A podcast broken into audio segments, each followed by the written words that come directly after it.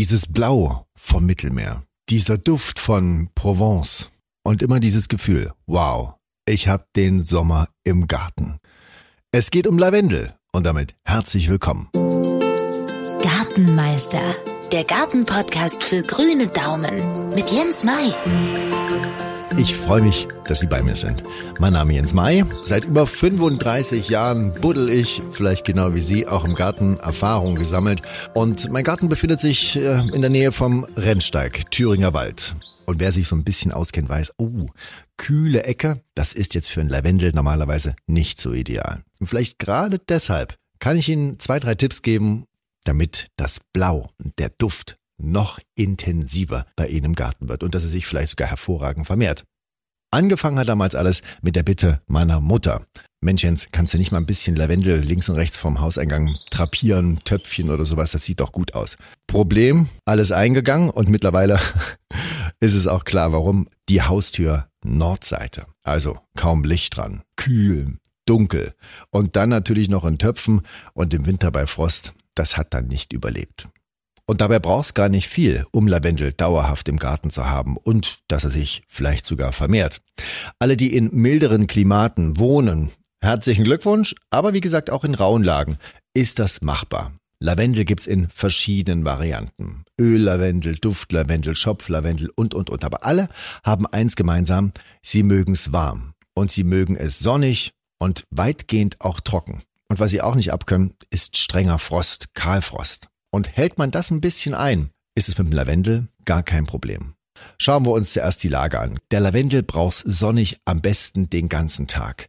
Und nasse Füße mag er auch überhaupt nicht. Und manchmal kommt alles zusammen, bei mir beispielsweise die raue Lage und dann der Boden, der relativ schwer ist, fest, zäh, staut sich's Wasser. Hat man so einen derben Boden, tonhaltig, dann einfach mit dem Spaten, halbe Spatentiefe, ausgeschachtet, Einfach Kies, Sand, Kompost zusammenmischen, drauf, das macht den Boden luftdurchlässig, der Lavendel liebt das. Und außerdem haben wir da gleich noch was Gutes getan, dem Lavendel, denn zu viel Nährstoffe heißt kräftiges Wachstum, was man ja eigentlich gerne haben will, ja so sattes Grün und das schießt dann richtig alles los.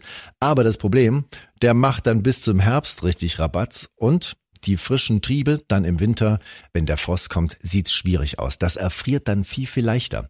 Also Lavendel, der mager gehalten wird, mit wenig Nährstoffen, kommt viel, viel besser über den Winter als so ein fettgefressener mit Nährstoff vollgesogener. Das ist dann schwierig in den Griff zu bekommen.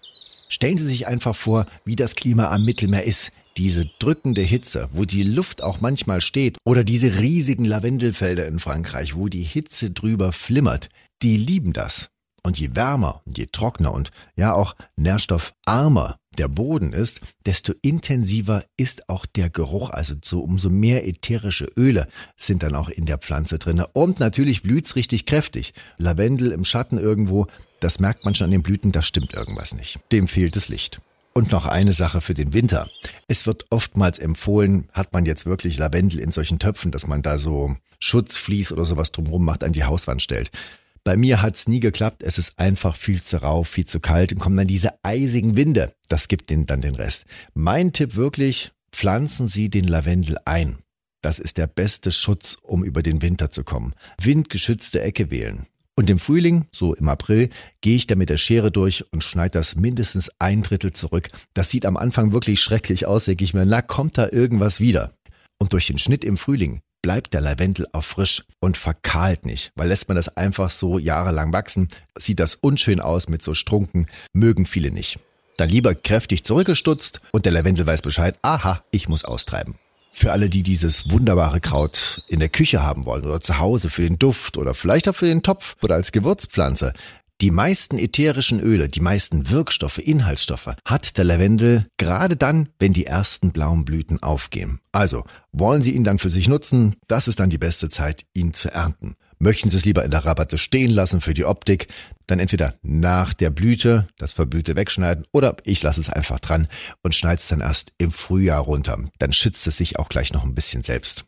Und zum Schluss es gibt doch auch, haben Sie vielleicht schon mal im Laden gesehen, diese Lavendelstämmchen. Ja, sieht aus wie so ein kleines Bäumchen, schöner dünner Stamm und oben dann so kräftige Krone, wo das dann so schön blau blüht. Das ist sehr verlockend. Für milde Regionen geht es auf jeden Fall, das auszupflanzen. Ansonsten empfehle ich, lassen Sie diesen Lavendel im Topf und nehmen Sie ihn im Winter rein.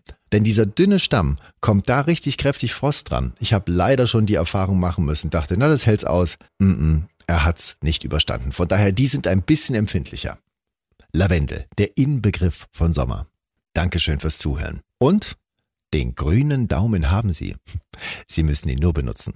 Bis zum nächsten Mal. Gartenmeister. Jens Mais Gartenpodcast. Für Ihren grünen Daumen. Jederzeit zu hören. Überall, wo es Podcasts gibt.